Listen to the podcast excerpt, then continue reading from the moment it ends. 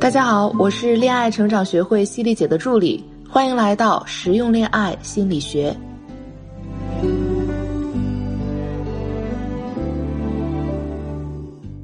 做咨询也有几个年头了，来来回回看着身边有好多的女孩在感情里过得特别的辛苦，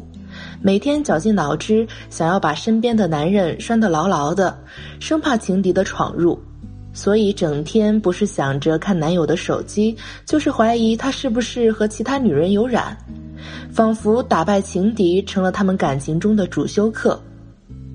确实，感情里最让人头疼的就是出现情敌，但是面对情敌，不同的人有不同的表现方式。没有自信的人会感到消极自卑，然后陷入痛苦之中难以自拔，认为自己已经没有魅力了。对方早晚会抛弃自己，而自信的人从来不惧怕情敌的出现，宠辱不惊，淡定的击退情敌。其实，这种与情敌一较高低的心理动态，就是典型的比价效应。比价效应是从金融学里来的，是指与同类型公司之间通过经营业绩、流通股本等方面进行直观比较后，来影响二级市场中的股价最终定位。女孩子在与情敌比价后，要如何做才能让自己完美胜出呢？评估自己 hold 住男人的能力，以及男朋友的异性圈子，战胜自己多虑的内心。很多女生其实很害怕自己的男朋友和异性接触，但是对于某些行业，像媒体、销售、公关等等，免不了应酬，免不了和高颜值的女生一起共事。如果你没办法接受男朋友的行业属性，那么每天必然会处于一个患得患失的状态，这样情敌还没有出现，你就已经被打倒了。当然，从另外一个层面来说，介意男友身边异性多这件事儿，只不过是因为我们内心的恐惧和不自信罢了。我们害怕的是男朋友会把身边的异性拿来和自己做对比，也害怕某个女人会悄然闯入他的心里。其实有时候真的不是男朋友和他身边的异性有瓜葛，而是我们不愿意跟他的那些个异性撇清关系。真正在意他身边异性的，往往是我们自己。所以不要给自己假想所谓的伪情敌。最近热播的一部电视剧《谈判官》，剧情中就有一个很典型的例子：童薇和谢小飞是公认的一对情侣。但是在他们的感情世界里，也横亘着一个赵晨曦，而赵晨曦其实是一个伪情敌。当童薇从碧晨口中得知有一次晚上小飞和晨曦拥抱的事件后，并没有去质问小飞，而只是轻描淡写的问了一句：“那晚和晨曦是怎么回事儿？”小飞做了简单的解释，并开了一个玩笑，而童薇选择了相信之后，并没有对小飞穷追到底。所以，对于一个有貌又多金的男票来说，足够了解你的男友很重要，需要强大的内心支撑，并且要有对另一半足够的相信能力。如果你对你的男友都失去了最基本的判断能力，那么这段感情随时都可能摇摇欲坠，而真情敌的闯入也是迟早的事情。当然，如果情敌真的出现在了你的生活里，也不要觉得自己很委屈和无辜。甚至出现强烈的报复心理，这只会自取其辱。我们需要了解情敌背后的心理状态和惯常套路，学会以情绪制胜，以情敌为师。很多女生总是把情敌当做自己的竞争对手，恨不得分分钟手撕情敌，甚至在自己男友面前想方设法的说情敌的坏话，最终只会把局面搞得越来越糟。和情敌对比的心理，也正好映射出了心理学上所说的比价效应。字面意思指的是与同类型的公司通过诸多因素的对比，来影响二级市场中的股价的最终定位。换言之，在感情里，很多女生总是习惯于用各种各样的指标去和情敌做类比，最后往往得出的结论是情敌哪里都不如自己。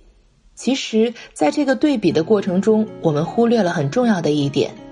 我们应该用可完善的眼光，而非竞争的眼光去看待情敌。我有个学员叫米勒，她应该算得上是少数几个没有让情敌得逞、化守为攻的女生。米勒有着不错的姿色，她和男友异地相恋一年多。过年那会儿，男友回老家看她，她无意间发现男友和一个女生在微信上有暧昧。刚开始，米勒也有一些控制不住自己的情绪，和大多数女生一样问我：“老师，我到底哪里比他差了？好歹我也是国外名牌大学毕业的，而且平常我对他也是好的没话说。”不过，值得庆幸的是，米勒在我的劝说下，并没有像一个泼妇一样在微信上和那个女生开骂，更没有拿着短信去质问男友：“这个女人到底是谁？你和她是什么关系？赶紧给我删掉。”我想大家都知道，这种行为是最不明智的选择，而且还容易在情敌那儿落下一个笑话，让他觉得正牌女友也不过如此，除了一哭二闹，就差没上吊了。情敌的得意劲儿一会儿就上来了，而且最关键的是，如果你真这么做，那就真的彻底输给情敌了。再来看米勒的例子。通过分析，我们可以了解到，情敌的主要目的都是为了挑起你的不安或者愤怒的情绪。你所有的情绪失控，可以说都是情敌成功的见证，而你正好中了他的圈套。大家不要忘了自己的身份，你才是男友的正牌女友。此时，心胸和智慧就是争取男友的最大法宝。最忌讳的就是和情敌较劲儿，这也是大部分女生最容易犯的错误。情敌能够闯入你和男友的生活里，必然有他高明的地方。我们应该实现角色的转换，把情敌当成一个学习的对象，看看他哪一点做得更好。后来，我就让米勒偷偷把男友和那个女生的聊天记录拍了下来，足足有二十张照片之多。还趁男友洗澡的时候，翻了那个女生的朋友圈，存了女生的一张照片。拿到这些素材，并不是为了留下证据，而是我们一起开始了研究，研究这个女生的特点。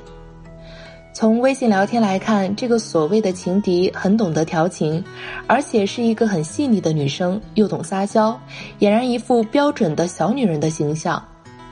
而且米勒还注意到一点，自己的男友平常比较爱打游戏，而这个女生不仅知道他喜欢打什么游戏。而且在他压力大的时候，总会陪他一起玩几局。米勒想起自己每每在男友说自己想打游戏的时候，总会丢给男友一句话：“